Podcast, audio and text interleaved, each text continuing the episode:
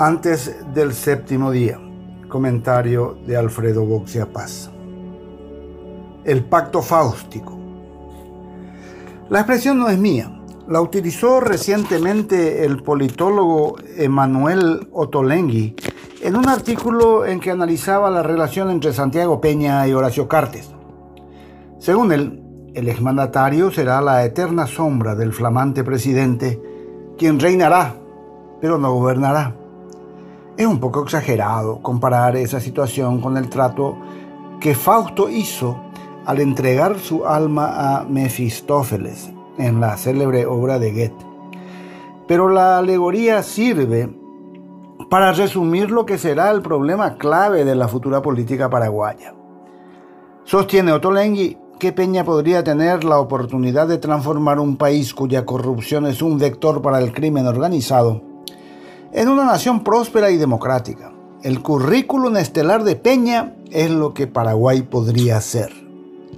El trato que hizo con Cartes para llegar a la presidencia es lo que Paraguay de hecho es y seguirá siendo. La autonomía del presidente es la cuestión crucial que definirá la suerte de este gobierno. Santiago Peña tiene todo para ser un buen gobierno. Es un economista bien formado, con experiencia en la función pública, joven, con buena presencia y que se expresa con facilidad. Su partido tiene mayoría propia en ambas cámaras y asumirá sin arrastrar pleitos judiciales previos que pudieran complicarle la vida. Pero, lo sabe él, lo sabemos todos, ha llegado a la presidencia por expreso designio de Horacio Cartes. Si bien la palabra patrón es usada con innegable sentido despectivo, en el caso de Peña es descriptiva de una verdadera relación de dependencia laboral durante el último lustro. De Cartes pueden decirse muchas cosas, menos que no tiene una personalidad fuerte hasta es posible que hayan acordado una cierta independencia de Peña en muchos espacios del vasto espectro del gobierno nacional. De hecho, hay múltiples temas en los que ambos están de acuerdo. Por ejemplo, fortalecer la relación con Taiwán y de paso recordarle a los Estados Unidos la inconveniencia de proseguir con la amenaza de la extradición. O volver a mudar nuestra inquieta embajada en Israel a Jerusalén y de paso intentar convencer al primer ministro Benjamín Netanyahu de que las acusaciones de financiación a Hezbollah son falsas. También hay temas sin mayor interés para Cartes, como cultura, el sistema de protección social, educación y quizás salud, en lo que Peña podría tener libertad de acción. Pero cuando las decisiones del Ejecutivo afecten los intereses empresariales o políticos de Cartes, se verá cuál es el orden jerárquico del poder.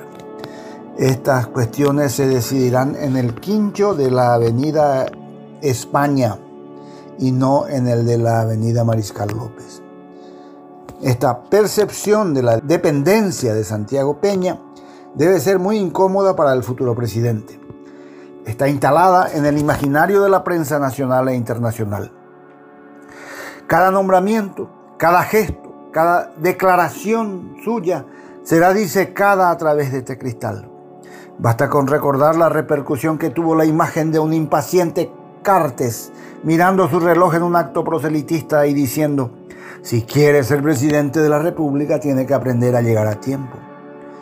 O la esperpéntica respuesta de Peña, ¿será que el hombre llegó a la luna? Son misterios sin resolver que nunca lo sabremos cuando fue preguntado sobre los motivos por los que los norteamericanos consideran corrupto a Cartes. El poder bicéfalo es muy complicado. Es más, suele ser un desastre. Nuestra experiencia más reciente data de un cuarto de siglo atrás. Su voto vale doble. Cuba al gobierno, Oviedo al poder. Y terminó en una tragedia ciudadana.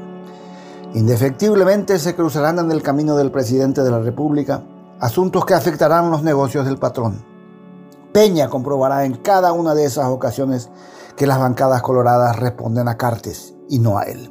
Además, con tanta hegemonía parlamentaria, Horacio Cartes no resistirá la tentación de volver a intentar una enmienda constitucional que le permita volver a ser presidente. Ya sabemos cómo terminó aquello.